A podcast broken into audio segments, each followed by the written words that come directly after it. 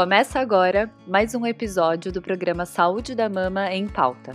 Aqui, semanalmente, mastologistas trarão informações de forma simples e com qualidade para que você possa entender mais sobre o cuidado com as suas mamas.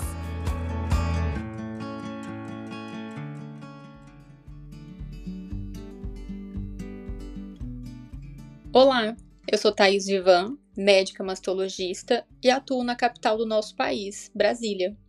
Esse podcast tem como tema central survival, e certamente só podemos falar sobre sobrevivência graças aos avanços tecnológicos e à medicina de precisão que trouxe tratamentos sistêmicos, como drogas-alvo, imunoterapia, entre outras.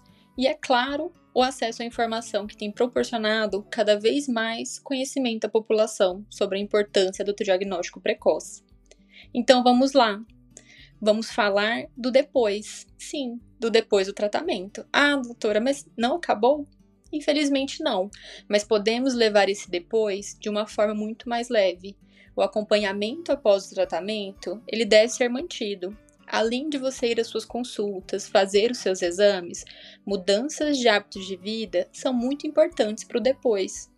E eu vou comentar mais especificamente do risco que a obesidade confere aos pacientes após o tratamento.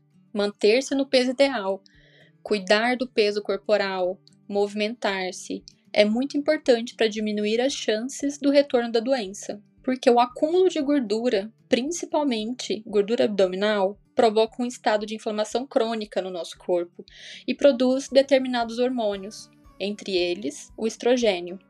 E nas pacientes pós-menopausa que tiveram alguns tipos de tumores específicos com receptores hormonais positivos, níveis aumentados desse hormônio conferem maior risco de retorno da doença. Pacientes que realizaram tratamento do câncer de mama têm um risco elevado de desenvolver sarcopenia, que é a perda muscular, osteoporose e doenças cardiovasculares, que contribuem para a diminuição da qualidade de vida, diminuição da aptidão cardiorrespiratória e da força muscular e também da saúde óssea. E esses problemas de saúde, eles são parcialmente induzidos pelos tratamentos, como a quimioterapia, a radioterapia ou a terapia endócrina, e são exacerbados, são piorados pela obesidade e pelo estilo de vida sedentário. O recomendado para pacientes após o tratamento são 150 minutos de exercício aeróbico e 2 a 3 dias de treinos com exercícios de resistência por semana. Sabe aquela caminhadinha que todo mundo diz que faz? Ajuda, mas ela não é o suficiente.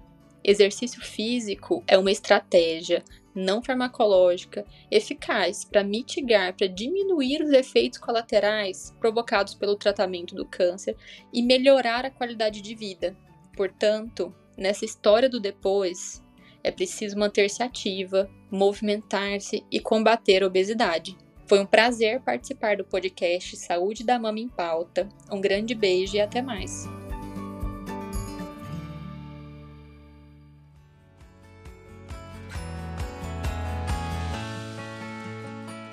Esse podcast é uma iniciativa da Sociedade Brasileira de Mastologia para te ajudar a entender mais sobre prevenção, detecção precoce e tratamento do câncer de mama.